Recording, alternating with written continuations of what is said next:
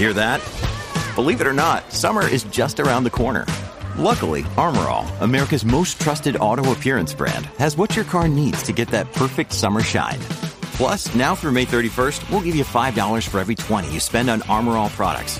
That means car wash pods, protectant, tire shine, you name it. Find out how to get your $5 rebate at armorall.com. Armorall, less work, more clean. Terms apply. Many of us have those stubborn pounds that seem impossible to lose, no matter how good we eat or how hard we work out. My solution is PlushCare. PlushCare is a leading telehealth provider with doctors who are there for you day and night to partner with you in your weight loss journey. They can prescribe FDA-approved weight loss medications like Wagovi and Zepbound for those who qualify. Plus, they accept most insurance plans. To get started, visit plushcare.com slash weight loss. That's plushcare.com slash weight loss. When you need mealtime inspiration, it's worth shopping Kroger, where you'll find over 30,000 mouthwatering choices that excite your inner foodie. And no matter what tasty choice you make, you'll enjoy our everyday low prices, plus extra ways to save, like digital coupons worth over $600 each week. You can also save up to $1 off per gallon at the pump with fuel points. More savings and more inspiring flavors make shopping Kroger worth it every time. Kroger, fresh for everyone. Fuel restrictions apply. From sponsoring cultural events to partnering on community projects, creating youth programs to supporting first responders, at MidAmerican Energy, caring about our community goes beyond keeping the lights on. It's about being obsessively relentlessly at your service. Learn more at midamericanenergy.com slash social.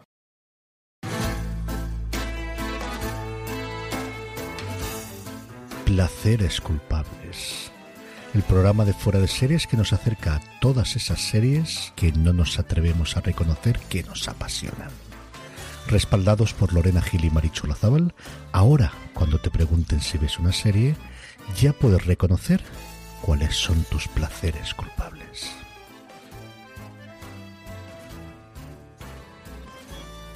Hola a todos y bienvenidos una semana más a Placeres Culpables, el programa de fuera de series, en el que ya sabéis que os contamos pues todo lo que nos apetece hablar, esas series que nos apetece traer un ratito y contároslas a vosotros. Bienvenidos una semana más, el saludo de Lorena Gil y por supuesto de mi compañera de batalla y de búhos que me manda levantándose las alitas por debajo con viento, haciéndome un Marilyn total, Marichu Lazabal. Hola Marichu, ¿qué tal? Muy buenas. Ahora, eh, lo decía antes de grabar, cada vez que veo vídeos de animalitos que no son pocos al día, me acuerdo de ti. Pero es que además estaba trabajando y me manda y me manda el búho ahí con, debajo de un ventilador y con todas las plumillas. Tiqui, tiqui, tiqui. Y digo, madre mía, dice, quiero Es tres. Marilyn Monroe. está, está muy trabajado. ¿Cómo estás, señorita Marichu? Pues muy bien, estoy liberada en mi vida, así que esta semana me he sacado una gran losa, así que no he visto casi series, pero he hecho muchas cosas chulis. Has hecho muchas cosas chulis. Yo que me alegro un montón. Yo aplauso absoluto desde aquí para ti, Marichu, porque mm, sé lo que te has currado, todo lo que has tenido que hacer y ya por fin eres ¡Ay, una ha sido un mujer. infierno! Eres una mujer libre, eres una mujer libre absoluta. Bueno, cuéntame, ¿no has visto nada? He visto muy poco. A ver, he visto el final de Mare of Easttown. Por Dios, qué tremenda está la Winslet. Eh, la serie me ha gustado hasta el punto que antes de ver el último episodio ya le dije al canario que la tenía que ver, que yo la iba a ver con él, entonces me la voy a volver a ver ahora con él, ya sabiendo lo que pasa, pudiendo gozarlo de lleno, porque madre mía la Winslet, madre mía. Pero no vengo de vacío, porque la semana pasada no trajimos qué es lo que habíamos visto y tenía que hablar de la, del final de la cuarta temporada de Superstore.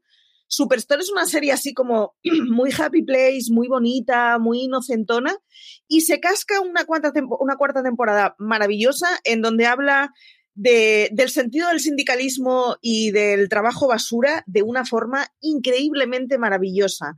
Es de esas series que, sí, sí, comedia sin venir con ninguna pretensión, pero se casca una cuarta temporada maravillosa. Y por otro lado, no he visto series, pero he descubierto que en Disney Plus está Marea Roja, está Speed, está La Jungla de Cristal, está Ace Force One, todas las pelis molonas de los 90 y en, en breve van a poner Socios y Sabuesos, que si no es la mejor película del universo, no anda lejos. Así que esta semana me he visto Marea Roja y el jueves, como me quedé liberada, hice una cosa muy chula que es ir a Gigamesh y comprarme Amanecer Rojo y señores, Negori de Iván Ledesma. Así que, y además está firmadito porque lo mola todo. No tenía previsto llevármelo, pero vi que estaba firmado y dije, es una señal. Ah, que estoy bien. o sea, que te, que te lo has pasado fatal esta semana. Fatal, fatal. Llevo desde el jueves en, plena disfrute 24-7. He echado siestas, he visto pelis, he hecho muchas cosas. Yo que me alegro, Marichu, porque a todos los que nos estáis escuchando, no es que se lo merezca un poco, es que se lo merece demasiado porque han sido demasiadas horas embuida en, un trabajo que, ya no te daba la vida, Marichu. ya no te daba la vida. Pero todo acaba y todo llega. Y acabó, acabó Mero Fistown, efectivamente. Marichu, mm, tú, este final, vamos a ver, este final, esta serie está... Mm, entre la elevación máxima y absoluta de hemos convertido a Kate Winslet de repente en una señora que es la nueva diosa de las series y del universo. Un poco lo que nos pasó en, un momento con... Eh, con Big Little Lies, yo supongo. Exactamente, que, no me mm, el, nombre. Se ha repetido el fenómeno de... Mm, puede haber series de mujeres buenísimas con mujeres cuyo sentido sea más allá que el ser mujer y expresarse ser mujer. Una de las cosas que a mí me gusta de Mero Vista es que si pones tíos y cambias un par de cositas del argumento, sería la típica serie criminal de señoros de toda la vida. Y a mí es que esas series me gustan mucho. Lo que pasa que me fastidia el rollo de solo hay mujeres si son prostitutas muertas o adolescentes un poco putones también muertos. Entonces, mola mucho el que sea una serie en la que hay un montón de señoras cuyo sentido es mucho más allá de ser señora, porque en el caso de Keynes Willett, bueno, es, señora, sí, pero podría ser un señor sin ningún tipo de problema cambiarías un par de cosas de su, de su funcionamiento personal, pero no es un poli ni que va de buenorra descerebrada, ni que va de. No, o sea, es un poli maravilloso y ya está. Y es, es la demostración de que se puede hacer una serie criminal clásica pero evitando esos eh, e-, esas cosas en las que nos hemos acostumbrado durante estos últimos 30 años. Yo creo que eh, tengo partes en las que coincido contigo y tengo partes en las que mm, creo que se ha elevado hasta, hasta un punto en el que eh, no llegamos a ver que Mare of Easttown es una serie policíaca en un pueblo pequeño, que es una cosa muy, muy revista. Lo que pasa, muchísimo. lo que pasa que hemos sacado a Kate Winslet, hemos sacado a la madre que la parió, que es de lo mejorcito que yo he visto en interpretación en tiempo.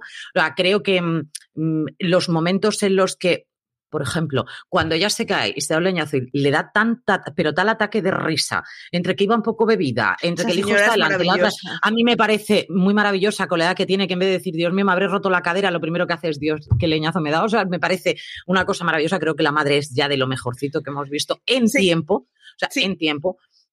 Creo que la relación de las dos amigas eh, y cómo la vida de una, que está totalmente destrozada, que es el caso de Mer, da la vuelta completamente, ahora vamos a destrozar la vida de la amiga, me parece hasta... Le o sea, el creador de la serie y el guionista... A ver, señoras y señores, podemos fastidiarle la vida a la gente, pero ¿hasta qué punto?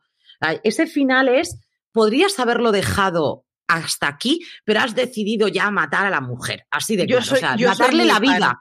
Soy muy fan de ese final. Yo lo vi venir, yo vi venir el final y dije, no, ¿ves? Yo, por ejemplo, no estoy de acuerdo. Es como, te ha pasado. Es que Si ya estabas muy mal, o sea, ya tenías todas, pederasta, eh, mm, incesto, tenías, tenías ahí todo el, el Magnum de cosas, déjalo otro, o sea, déjale a la mujer, aunque sea que pueda respirar. O sea, es que no le, no, no tiene ese desconsuelo con el que ella llora abrazada a la amiga es de las mejores interpretaciones que yo he visto porque es un ahogo, se te queda aquí en la garganta que tú, tú te pones nerviosa al verlo. A mí me pareció mm, absolutamente brutal. Ahora, que creo que se, han, o sea, se les ha ido un poco al final, un poquitito la pinza. Pero es que a mí los finales y los de vueltas, la verdad es que me gustan. O sea, y fíjate, porque una de las cosas, eh, bueno, tenéis un review de Mero Vista. hicimos un razones para ver al principio, pero hay un review que grabaron Álvaro y Aloña, así que echadle un ojo. Y en el streaming de la semana pasada, no la anterior, Eh, CJ y Álvaro estuvieron hablando bastante de ella. Bueno, como veis, es una serie que, en, la redacción nos ha dejado un poco catatónicos. Eh, está muy pasada de vueltas, pero es que a mí las series pasadas de vueltas me gustan y ahora veremos si hay una segunda temporada. Yo votaría porque no y se quedaran las cosas como están, pero porque a mí los finales abiertos me gustan muchísimo. El rollo ese de imagina usted lo que pase me gusta mucho. Yo dije que no hubiera segunda temporada para Big Little Lies yo lo dije. Yo hubiera preferido que no lo hubiera habido, de hecho. Me, habría, me había parecido maravilloso el final de Big Little Lies, mucho mejor que el de Men of en este caso. El, final de Big Little Lies me parece asombroso. O sea, es que el final de Big Little Lies es regalito con lazo. O sea, es, una cosa. absoluta. No, no, no, pero que es muy. O sea, era un final, era una cosa, o sea, a mí me parecía que más allá de que me gustan las series de una sola temporada y tal, era un final perfecto. Perfecto. O sea, era la cosa de no toques nada de lo que has hecho. O sea, esa escena final en la playa, o sea, lagrimones como puños, una cosa espectacular. No os contaremos más, pero si habéis visto, o sea, si no habéis visto Big Little Lies, lo demás, si os lo queréis saltar, bueno, pero la primera temporada es, es un. o sea, tal y como está cogido, es un producto precioso con lacito. Increíble. A mí me pareció de la complicidad entre mujeres hasta el punto al que puede ser llevado es una cosa en el que se puede elevar la magia hacia la enésima potencia y lo dejamos ahí con una cosa preciosísima, trabajada. No hay nada mejor que una mujer callada. O sea, me pareció en ese sentido una auténtica maravilla esa complicidad entre las mujeres, brutal, muy del siglo XIX, cosa que yo siempre he hecho la comparativa en ese sentido y a mí me pareció, vamos, ya de, desfase absoluto. Menos que tiene un final que mola mucho, pero no es un final que dice incontestablemente, este es el final de la serie y da igual, todo lo demás que toques lo estropeas. No. No. Yo preferiría que no hubiera una segunda temporada, pero entiendo que tal y como lo han dejado puede haberla perfectamente y además Kit Williams se está dejando querer, lo cual no me parece mal. Pero nos dicen en, en Twitch, porque para que lo sepáis, a las once y media todos los domingos grabamos esto en directo y nos podéis escuchar en Twitch. O sea, en Twitch. Dicen no debería hacer otra temporada que el equipo haga otra cosa con Kate haciendo de médica, de arquitecta o lo que sea. Un poquito eso, sí, un poco esa sensación me, dejó de, vale, hemos descubierto que Kate Winslet es una actriz increíble. Yo por lo menos lo he descubierto ahora porque reconozco que me había pasado desapercibida la mujer todos estos años. Eh, que haga muchas cosas, pero si por mí fuera, que haga cosas distintas. Yo es que a mí ya no me sorprende porque de verdad digo que es que la he seguido bastante porque ha hecho cosas especialmente buenas. A mí me gusta mucho cómo trabaja desde hace muchos años. Entonces tampoco es que me haya dicho, Dios mío, aquí es que está. No, es que yo creo que los papeles que hace realmente eh, lo entrega todo y se sale. Entonces me ha parecido que Mare es una serie que a mí me recuerda mucho a Jessie Stone. Entonces, como me recuerda tanto en ese pueblo pequeño en el que es policía, es como una mini, es miniserie tras miniserie. En Jessie Stone es película de, para televisión tras película para televisión y se puede seguir de la misma manera. ¿Se puede seguir? Sí, perfectamente. Si no la tocaran, pues tampoco les pasaría absolutamente nada. Por cierto, Perdón, ayer hubo un flame, por cierto, en Twitter porque estaban en plan, eh, pero si Made of se había hecho hace muchos años con Happy Valley. Mira, no sé si vamos a entrar en esa discusión o no, pero aprovecho para decir que Happy Valley también es una serie muy recomendable y que si no me equivoco la tenéis en Netflix. Yo he visto también cosillas como Lucifer, ya la he terminado. No me cuentes nada. La voy a ver no voy a contar nada, yo, pero solamente es ¿por qué? No, mi cabeza explota. Em, he visto Anatomía de Grey, que sí que la sigo a ritmo de Estados Unidos. Mm, me ha pasado bastante, esta temporada me ha pasado como así, sin pena ni gloria exagerada. Eh, he visto el final de Prodigal Son y se me cae una lágrima porque está cancelada. Pero a lágrima, a chorro vivo se me cae. Mm, he visto un documental de los perros SIL, cosa que me ha encantado, solamente por cambiar así el argumento. Pero hay una cosa que he visto, Marichu, porque soy lo peor del mundo, y decidí ver eh, Gilmore Girls ayer en The Live. Y mm, porque no recordaba que lo había visto, Marichu. No es maldad lo que te estoy diciendo, no te lo estoy diciendo por hacerte daño, simplemente no me acordaba. Y eso que Netflix me pone una rayita roja como diciendo, Lorena Reina, sí, sí que lo has visto. Y yo, sí, lo había visto, no recordaba lo malo que era. O sea, por eso. No voy a decir nada al respecto. Mala, mala, mala, mala, mala. ¿Por qué cantan? Mala, qué mala. Es imposible. Primero Line of Duty, luego las Gilmore. Yo amo las Gilmore. Ayer en The Live, adiós. O sea, me parece que es bueno el principio, los primeros minutos, y el final. Triste. Eh, es, un, es un reencuentro que aprovecha muchísimo, que da igual la mierda que nos eches, que los fans de las Gilmore la vamos a ver igualmente. Aprovecha demasiado eso. Tiene, tiene, demasiadas cosas así de. Es que no funciona porque hay un montón de personajes que entran, se presentan y salen y tal. Que no, que es que el problema de, Ayer in the Life es que es, que es mala. Es eh, aún así, yo me la he visto varias veces, la seguiré viendo y tal, pero la he visto tres o cuatro veces, no la he visto más y, sin embargo, la serie original, desde que salió ayer in the Life, eh, las cuatro primeras temporadas las he visto un porronazo de veces y siempre fallo en las últimas dos que ya me, bajo del tren y, el reencuentro suelo pasar bastante. ¿Por qué he estado en el reencuentro? Porque empecé a ver Las Chicas Gilmore, hacía mucho tiempo que no la veía, me apetecía revisionarlo, creo que esto es influenciado un poco por ti, todo hay que decirlo, y voy por la quinta temporada. Mm, se me había olvidado, eh, no mucho, pero un poco, ¿no? Pierdes un poco el, el, matiz, ¿no? Se me había olvidado lo divinas que son las conversaciones entre madre e hija que nadie te pilla el ritmo. Y me acuerdo mucho de las conversaciones que tengo con mi madre en el que muy poca gente nos puede seguir el ritmo porque podemos cambiar de una cosa a otra y es como espabila si quieres estar en esta conversación, ¿no? Entonces, mm, me parece muy adorable esa, esa relación que mm, sí, me parece absolutamente mm, una madre loquísima, pero y que la madre es la hija y la hija es la madre y esto siempre va a ser así, pero sí que es cierto que esas conversaciones no tienen precio, o sea, no tienen precio. Esa agilidad verbal, que es lo que el reencuentro hace al principio cuando dicen, ¡uh! Y que se queda así ahogada la otra y empieza, no me acordaba lo difícil que es hablar así, ¿no? El, poder retomar el aliento después, dices, es que fueron unas temporadas en las que hija de mi alma no podía respirar entre frase y frase. Una absoluta maravilla. Pero bueno, hasta ahí lo que hemos visto esta semana. Traemos algunas noticias y Marichu, yo sé que estas cosas te gustan mucho porque te encanta criticar eh, todo el mal que le ha hecho Disney a los niños que tuvieron en su momento. Y es que Miley Cyrus ha reconocido que el, hacer de Hannah Montana, es que a mí lo de Hannah Montana es que parece súper loco, em, dice que la tuvo en una crisis de identidad. Coge una preadolescente y hazle vivir más de la mitad de su vida despierta como un alter ego que no es ella misma, sin eh, un entorno eh, en el que se cuide muchísimo que eso no le perturbe. Pues le perturbará. Es que es así. A mí me parece súper loco porque además es que lo de Hannah Montana eh, era una serie en la que la señora se ponía simplemente una peluca de otro color y ya entonces pasaba a ser Hannah Montana. Tampoco es, y ya era famosa y cantaba súper bien. Pero, claro, Mm, teniendo un padre famoso como es Billy Ray Cyrus, teniendo una madrina que es Dolly Parton, teniendo toda una familia de gente alrededor que en su casa tienen que pasar todo el mundo country por delante de ella desde que es bien pequeña y de repente te dicen con 11 años o 12, mira, pues te vamos a hacer a ti también que cantes y que tal. Claro.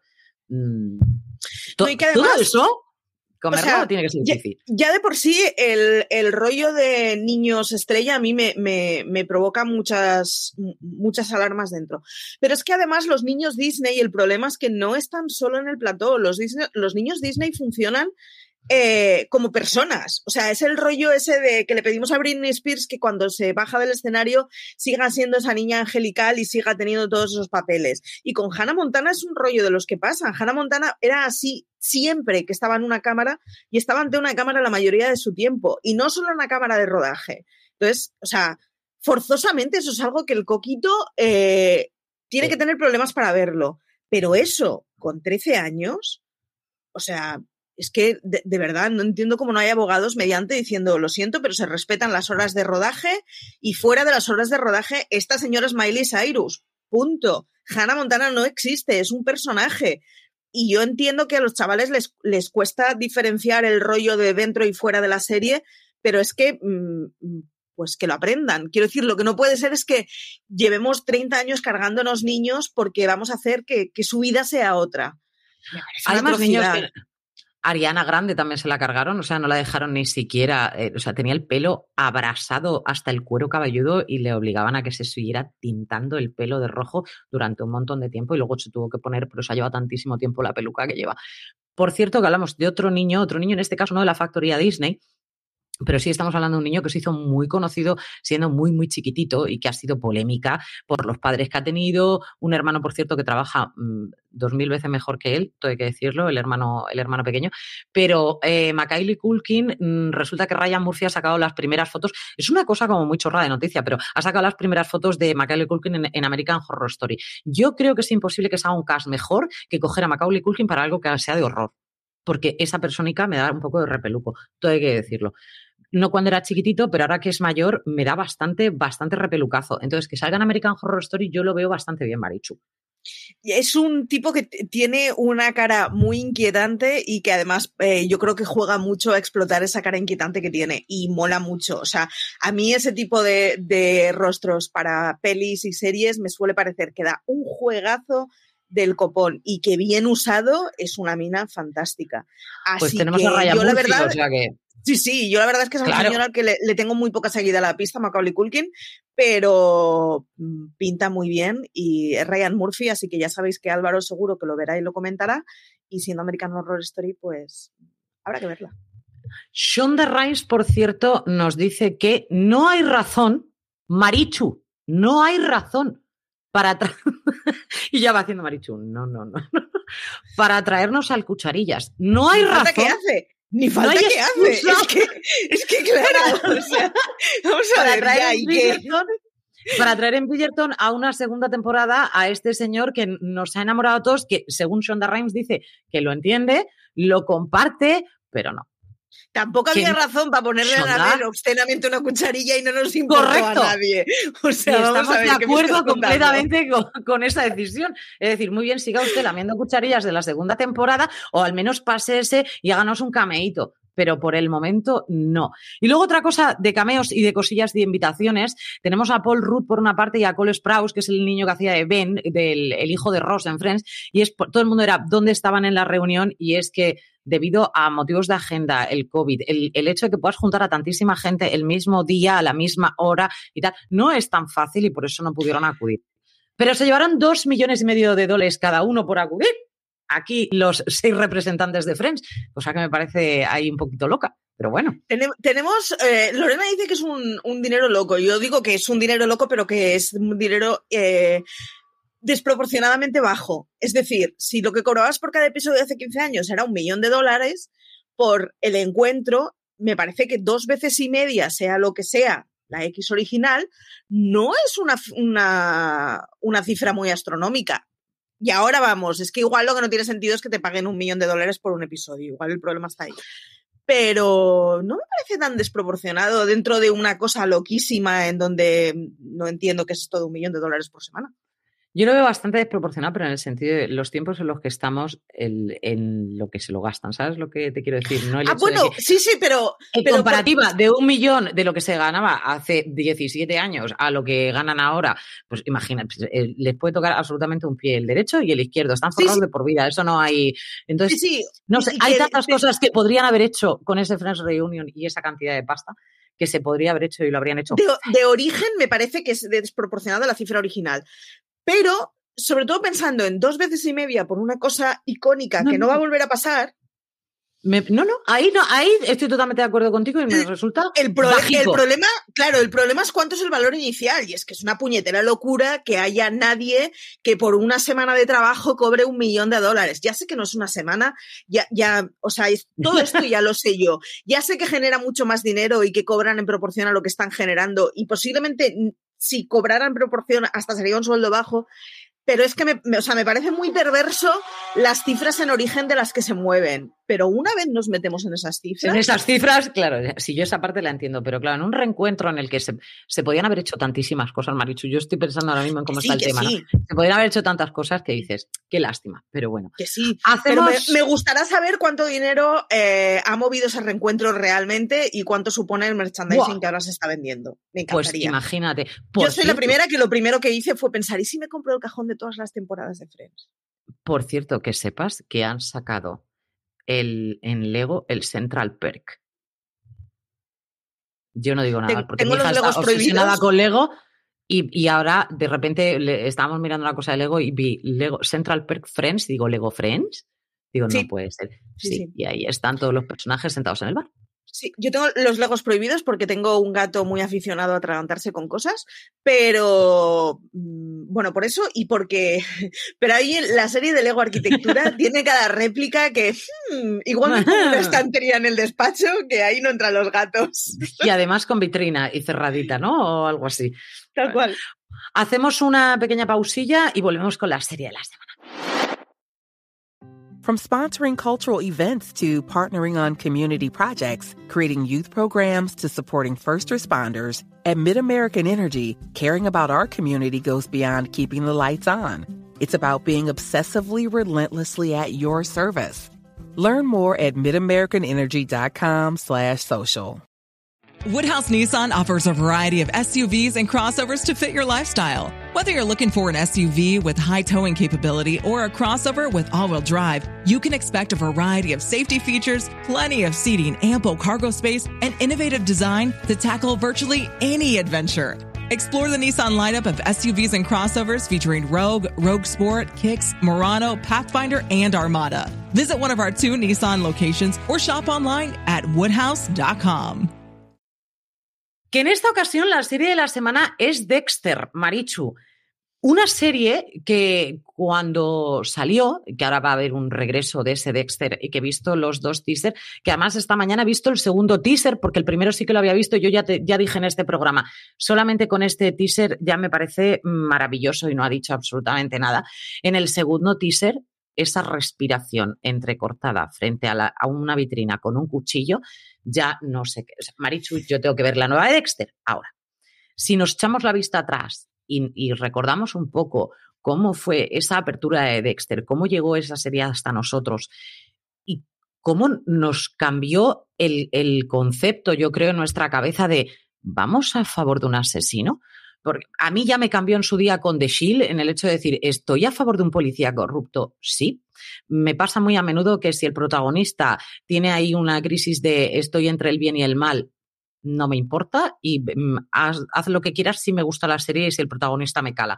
En el caso de Dexter fue, lo siento señores, estoy a favor de un asesino que quiere ser Robin Hood a nivel asesinato sin llegar al dinero, simplemente es ojo por ojo, diente por diente, némesis absoluta, la justicia te llegará y tiene mi nombre. Me parece que nos dejó a todos. Es una de esas series en donde no hay que verla pensando en el código ético que uno tiene normalmente en la vida. Porque si no matarás. Claro, o sea, pasas a alinearte con un asesino y por una persona que toma la justicia por su mano, que es una de esas cosas que en el mundo real nos parecería mal a casi todo el mundo, Casi, muy bien dicho. Sí, bueno, a ver. Eh, mm. Muy bien, muy bien. Quiero decir, hay, un montón de juicios. hay un ahí. No, pero hay un montón de juicios en los que ha habido un montón de gente que ha declarado que le parece bien que se tome la justicia por su parte, quiero decir.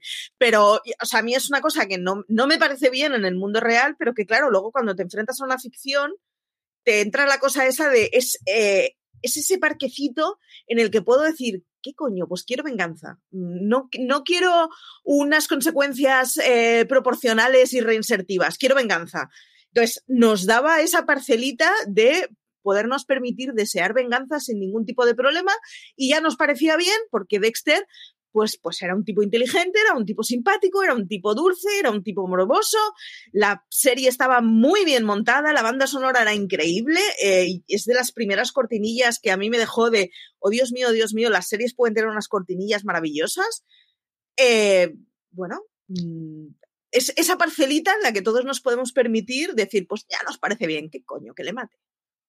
Yo, mm, Dexter fue una cosa que em, creo que una de las premisas que más me gustaron de Dexter fue el hecho de no podemos olvidar de dónde viene Dexter. Dexter viene de un charco de sangre donde matan a su madre, es un crío pequeñito, pequeñito, el que está solo durante días al lado de una madre muerta, rodeado de sangre, y viene un señor que es su salvador y que encima se lo queda.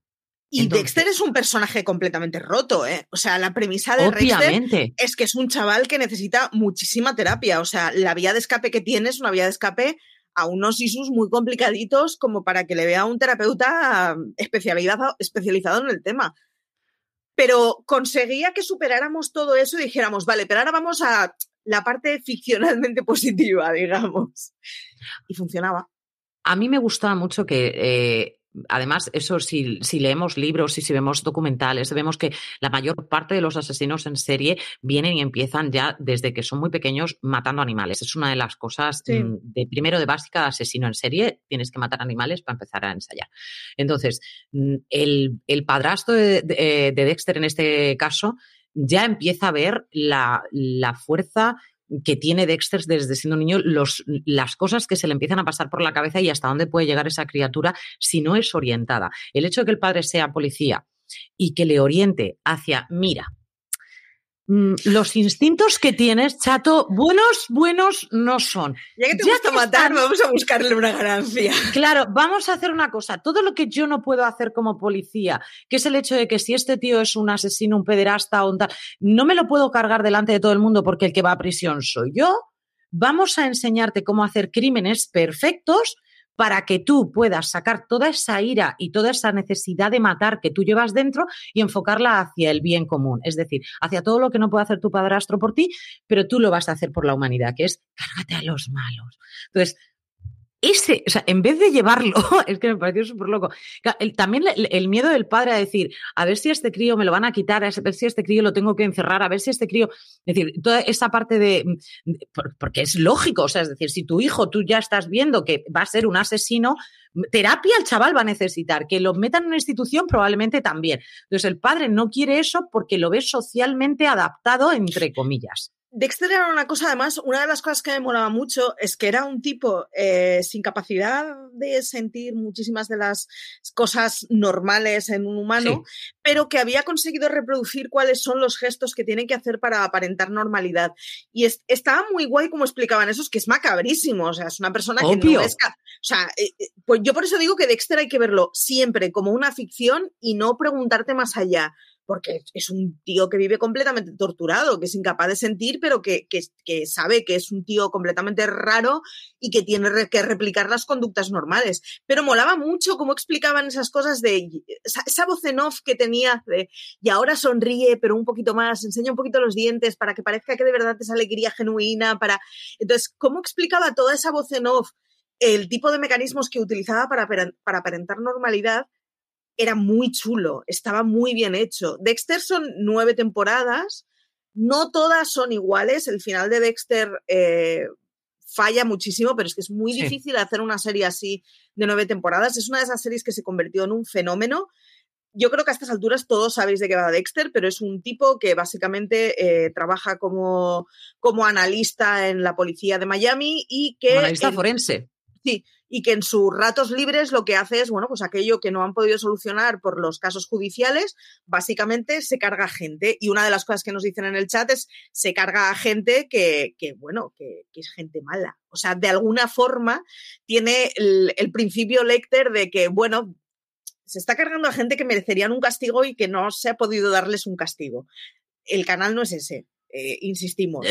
Si esto, si esto, fuera la vida real, idea, si esto fuera la vida real, el canal no es ese. No sé cuál es el canal, pero no es ese. Lo que pasa es que se permitía el lujo de decir, pues metidos dentro de la ficción, vamos a hacer a que, pues eso, haya un Robin Hood que en lugar de robar dinero a los ricos y dárselo a los pobres, pues siga vidas a la gente que no se merece eh, seguir eh, como persona funcional libre y bueno, pues se toma la justicia por su parte.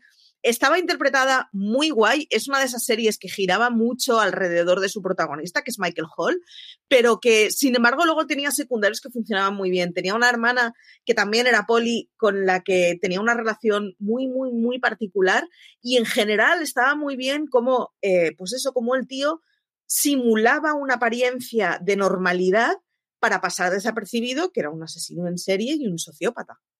La hermana, estamos hablando de una hermana en la que, aparte de policía, que ha seguido los pasos de su padre, porque la admiración absoluta y profunda que tenía ella era hacia su padre, y que en el fondo siente que Dexter le quitó mucha atención de su padre porque el, desde que lo adoptó, eh, claro, ha estado focalizado en que el niño no mate cosas o gente. Entonces, claro, pero claro, eso la niña como pequeña, pues no lo sabe, sabe simplemente que ha llegado un nuevo niño. Ojo. Que, claro, no llega a captarlo en ningún momento hasta qué punto Dexter necesitaba esa atención de, del padre, ¿no?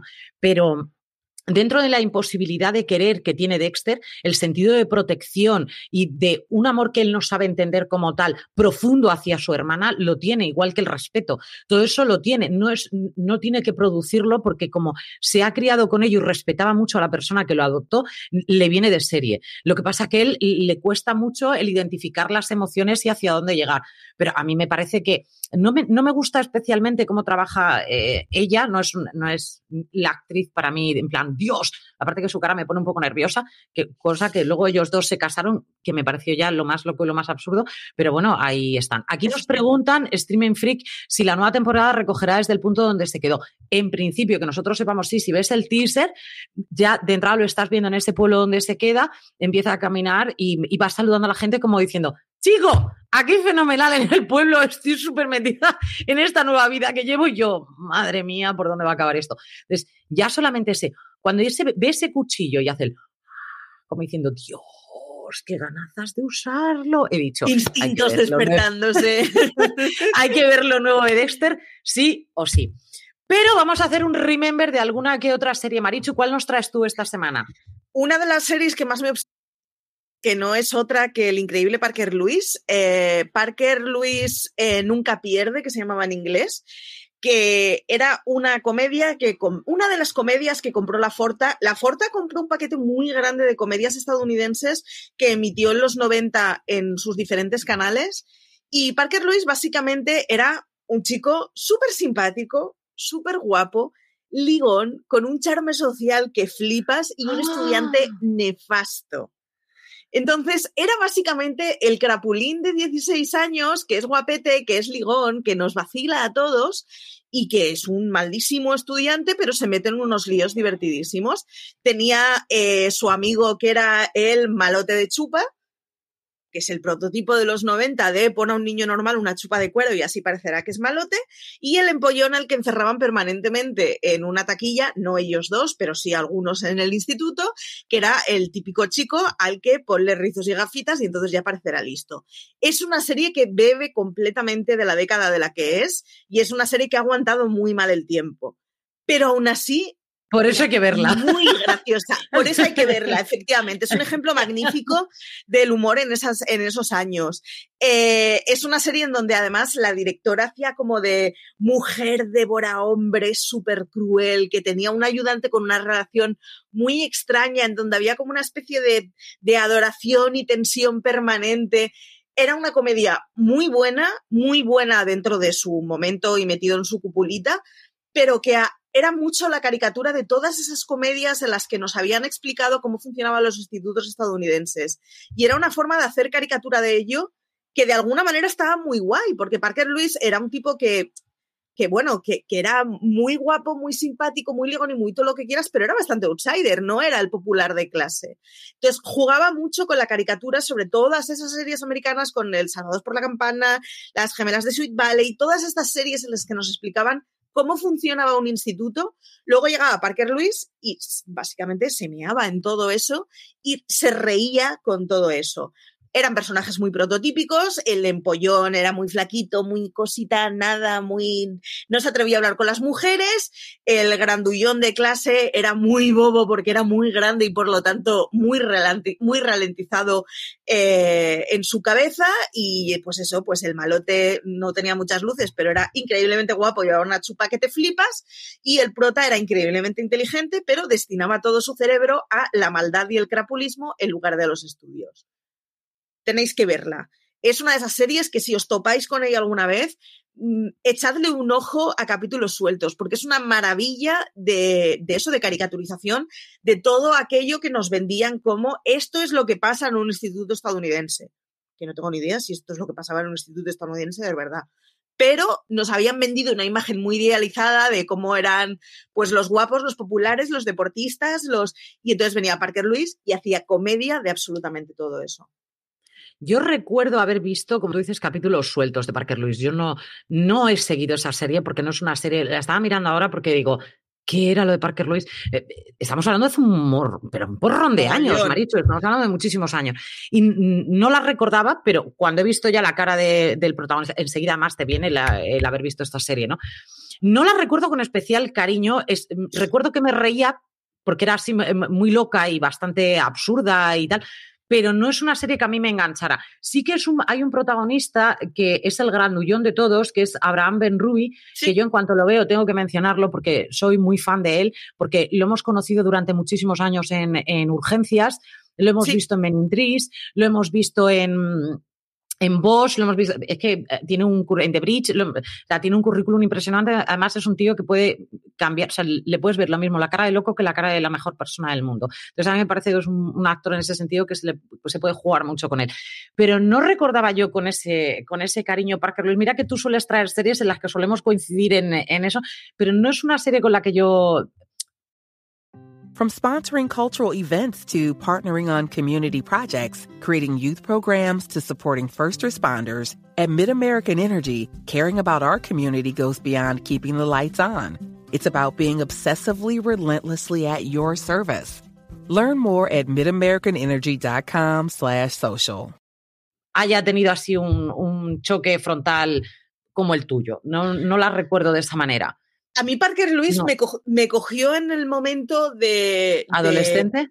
Preadolescente. Parker Lewis desde principios de los 90. Eh, a mí me pilló con 10, 11, 12 años, una cosa así.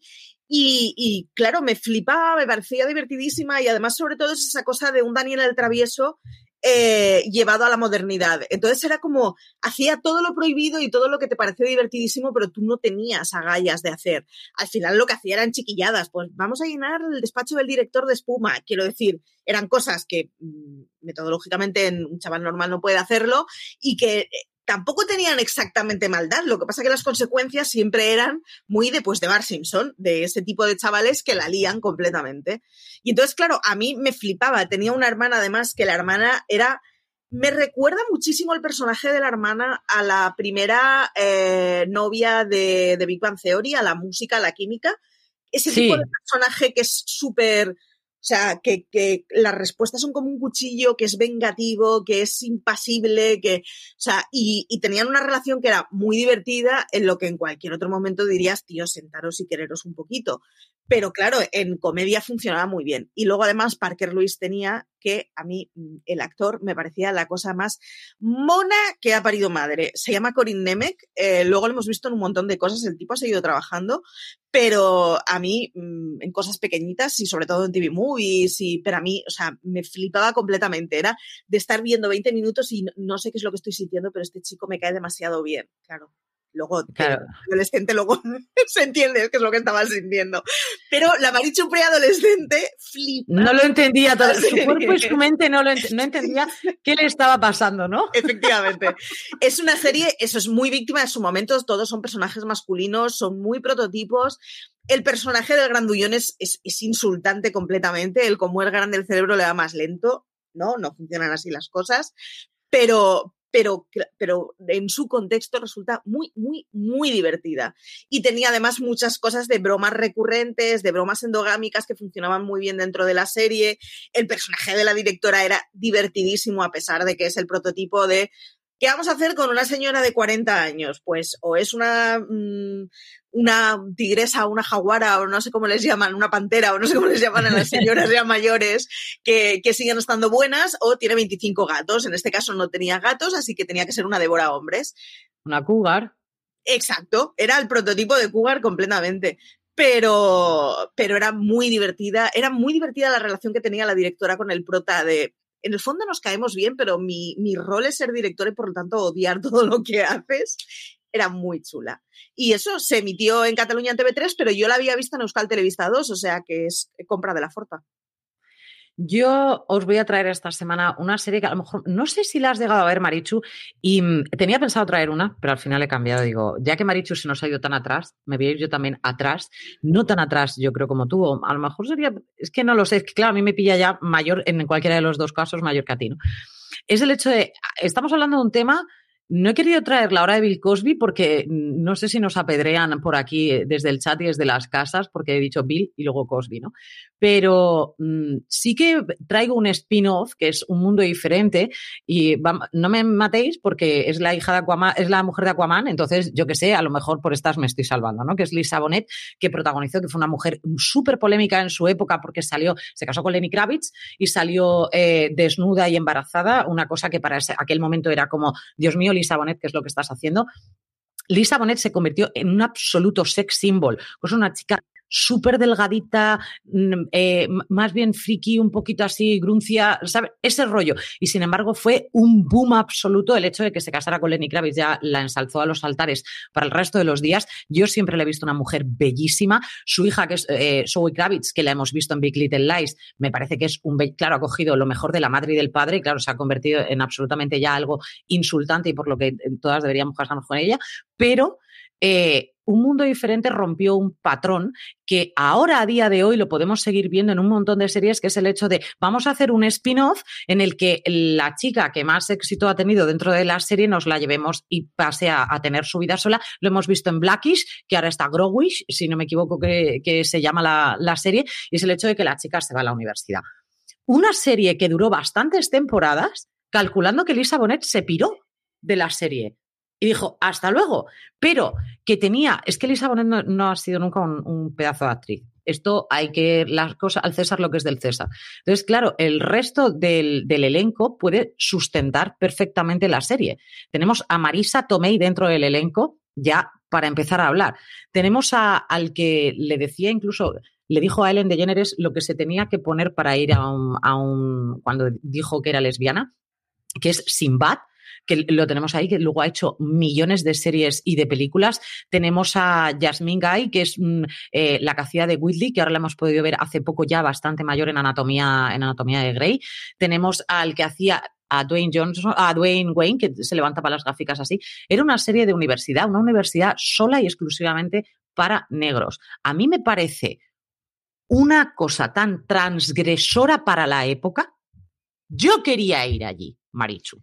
Y no me iban a dejar por ser muy blanca. Yo recuerdo el rollo de que, de que la vi en algún momento, no sé si en original o en reposición, pero la vi siendo muy pequeña. Entonces yo recuerdo que era una serie con la que no conseguía empatizar porque me, parece que me parecía que los personajes eran muy mayores.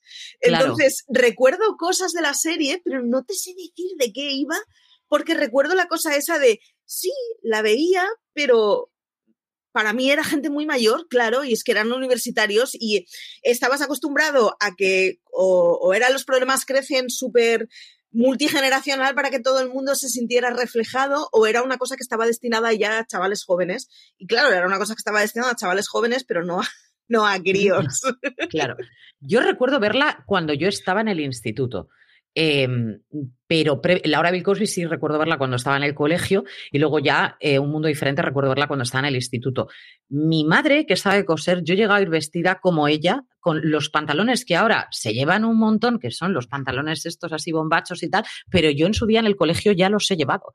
¿Por qué? Porque a mí me encantaba la ropa que llevaba ella, las faldas largas que ahora se llevan, en aquel momento no se llevaban. Entonces a mí en el instituto me miraban como diciendo, Dios de mi alma, eres muy rara. Era la rarita, pero porque llevaba sombreros o llevaba faldas largas o llevaba tal. Y es porque yo lo veía allí, mi madre sabía coser, ni más ni menos. O sea, no, porque esa ropa aquí todavía no había llegado. Entonces para mí era como, Dios mío, la gente se pone sombreros. O sea, ¿puedo llevar sombrero? Me los han llegado hasta robar, ¿eh? O sea, porque es como, tú no deberías llevar sombrero. Y me los han llevado hasta, hasta ese punto. La gente es como, Dios mío, ahora está mucho más permitido el hecho de poder vestir como quieras y el ser un poco más, más loca a la hora de vestir, pero en aquel momento solamente podías llevar los Levis 501 y la camiseta bien metida por dentro y yo nunca he sido así ni el cinturón bien apretado. Entonces, como nunca se me ha dado bien ir así y siempre he sido de otra manera, entonces eso no está bien visto, cosa que o tienes la cabeza bastante serena y dices, mira, que os den por a todos, o mm, te quitas y vuelves a ponerte los 501, ¿no? En mi caso he salido raro y sigo siendo así y no pasa absolutamente nada, ¿no? El referente equivalente infantil era Blossom Russo. En hablaré de Blossom porque yo estaba completamente obsesionada con esa serie y esa chiquilla. Y era sobre todo la cosa de hay una persona que se viste con lo que le mola. O sea, Exacto. Desde la, desde la mirada de un chaval es que se disfraza en la vida real. O sea, se pone lo que le canta de las narices. Y es eso, eran colores vivos, eh, telas con estampados, eh, telas anchas, sombreros, pendientes grandes, el pelo como tecante. Exacto. Y eso, Exacto, y no estaba permitido en aquella época, por lo menos eh, en España y en mi época, no estaba absolutamente nada de eso permitido llevarlo así, o sea, si no querías que directamente te dijeran, pues eso, pero no, yo creo que un mundo diferente a mí me vino bien verla para ver que había efectivamente un mundo distinto en el que realmente puedes hacer lo que te dé la gana, llevar lo que quieras y no pasa absolutamente nada, ¿no? Que todavía no haya llegado aquí, pues mira, chico, ¿qué le vamos a hacer, no? La otra es que son un montón de series que hubo en los 80 y en los 90 que eran eh, comedias de negros en una España en la que no sabíamos lo que era la cultura negra. Exactamente, pero es que además... Ni, ni, ni, africana ni, ni estadounidense eh, nos había llegado a la mayoría. Y yo vivía en Barcelona, quiero decir que no vivía en un pueblo de 100 habitantes, pero es que en la España de 1980 los negros eran una cosa absolutamente minoritaria y muy pintoresca y de golpe nos enseñaban unas series, a mí me flipaba completamente en donde la gente iba a misa y se cantaba guay. O sea, vivía completamente obsesionada con todas las series de negros en las que el sábado, o sea, las que, que había gospel. Y hubiera gospel, flipaba completamente. Espera, espera, esto no es la misa que yo he visto aburrida. Mi misa no hace esto. La, gente hace una exaltación de la felicidad el domingo por la mañana en comunidad. Me flipaba completamente. Y es que, claro, era una cosa que, que, que se veía las pelis y ya está.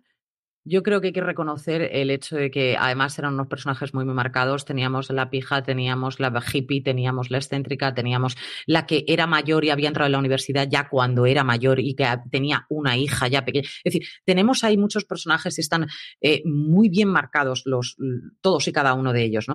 Y el hecho de que fuera una universidad que ahora estamos eh, viendo Growich como diciendo, Dios mío, la han metido. No, no, no. O sea, el hecho de que fuera una universidad en la que solo estaban permitidos los negros y que em, se les trataba como se les debía tratar, es decir, porque Bill Cosby había vivido lo que era que no se le tratara de la otra manera y por eso se fue a esa universidad. Es decir, me pareció mm, brutal y transgresor incluso a día de hoy. O sea, me parece transgresor el hecho de que se pueda hacer una, una serie así, basada en un spin-off y que luego mantengan la serie durante tantísimos años, pese a que la protagonista se ha ido. Y no pasa absolutamente nada, no hay ningún problema. Yo creo que es algo, por lo menos, para, para mencionar. Hay muchísimas series de aquella época que Marichu y yo seguiremos trayendo aquí en estos placeres culpables, porque nos parece que rompieron y que hay un antes y un después. Es como si mencionamos un Salvados por la Campana o si decimos un 90 210. O sea, son cosas que en su momento rompieron la pana y que nosotros nos quedamos como diciendo, ¿eso pasa?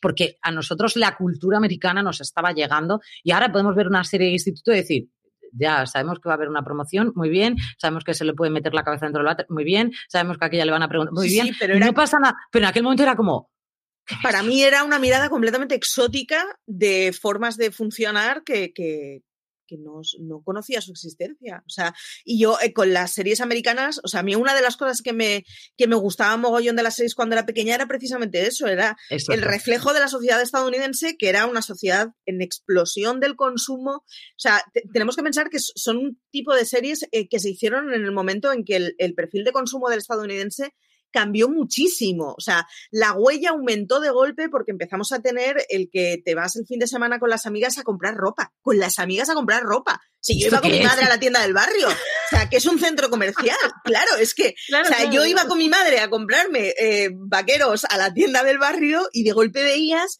que había chavalas que los fines de semana se vestían distinto que en el colegio, que yo me vestía igual entre semana y el fin de semana, se iban con amigas que a mí, como niña que se ha criado en una ciudad, que es como tener un perro que lo sacas a pasear una vez a la mañana y una vez a la tarde, y aquí se acaba la historia, me flipaba que iba al centro comercial, que era como un entorno seguro en el que todos son tiendas y en el que las calles son peatonales interiores. O sea. Flipa.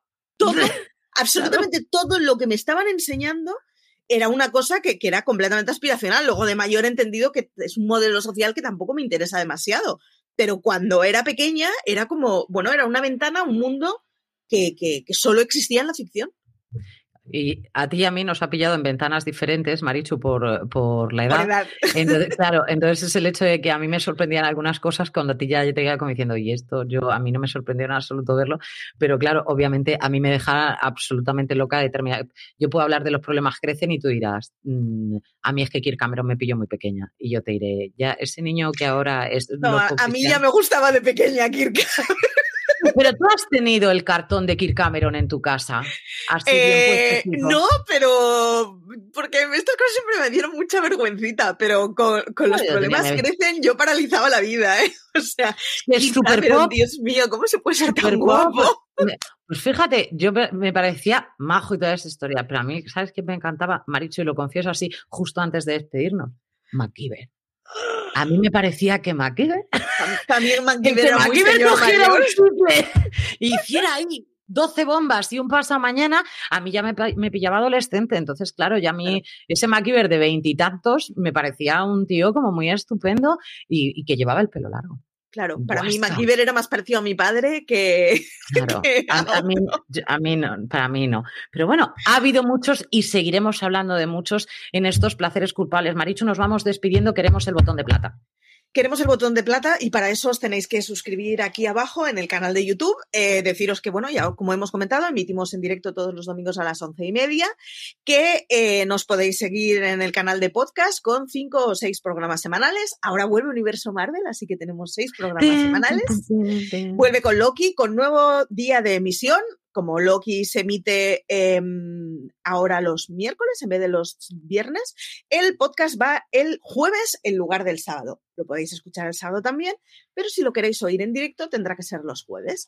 Que nos podéis leer en Fuera de Series, que nos podéis seguir en nuestras redes sociales, que escuchéis a Maneskin, que es lo que he hecho toda esta semana. O sea, mientras hablo con vosotros, el I Wanna Be Your Slave está en mi cabeza dando vueltas. Y que, que nada, que eso, que veáis muchas series, que nos las comentéis, nos dejéis comentarios y lo de siempre, que nos sigáis. Marichu, mil gracias una vez más por acompañarnos esta semana. No sé lo que tramamos para la siguiente.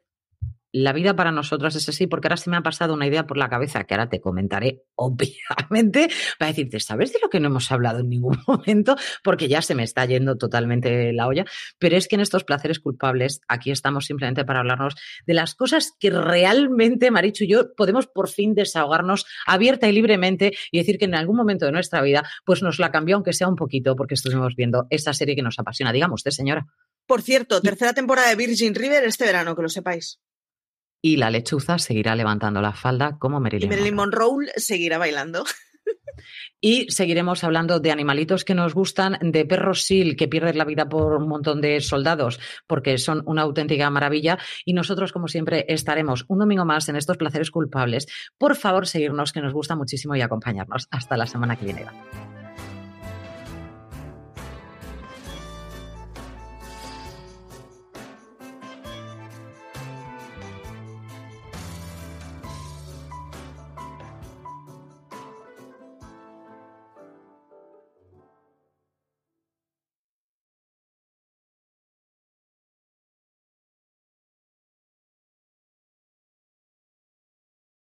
Hey, what's up? Just got my flu and COVID shots. You get yours yet? Nah, I don't have insurance. Dude, lots of places have the shots for free. Really? But are they even safe? Yeah, and vaccines help prevent serious illness. I'm not missing out on this season, especially with Nate's party coming up. Okay, okay. I'll get mine too. Shots hurt a little, but missing out hurts a lot. Get your flu and COVID vaccines. Brought to you by Iowa HHS. This holiday, whether you're making a Baker's Simple Truth turkey for 40 or a Murray's Baked Brie for 2, Baker's has fast, fresh delivery and free pickup, so you can make holiday meals that bring you all together to create memories that last. Baker's, fresh for everyone. Free pickup on orders of $35 or more. Restrictions may apply. Choose from a great selection of digital coupons and use them up to five times in one transaction. Check our app for details. Bakers, fresh for everyone.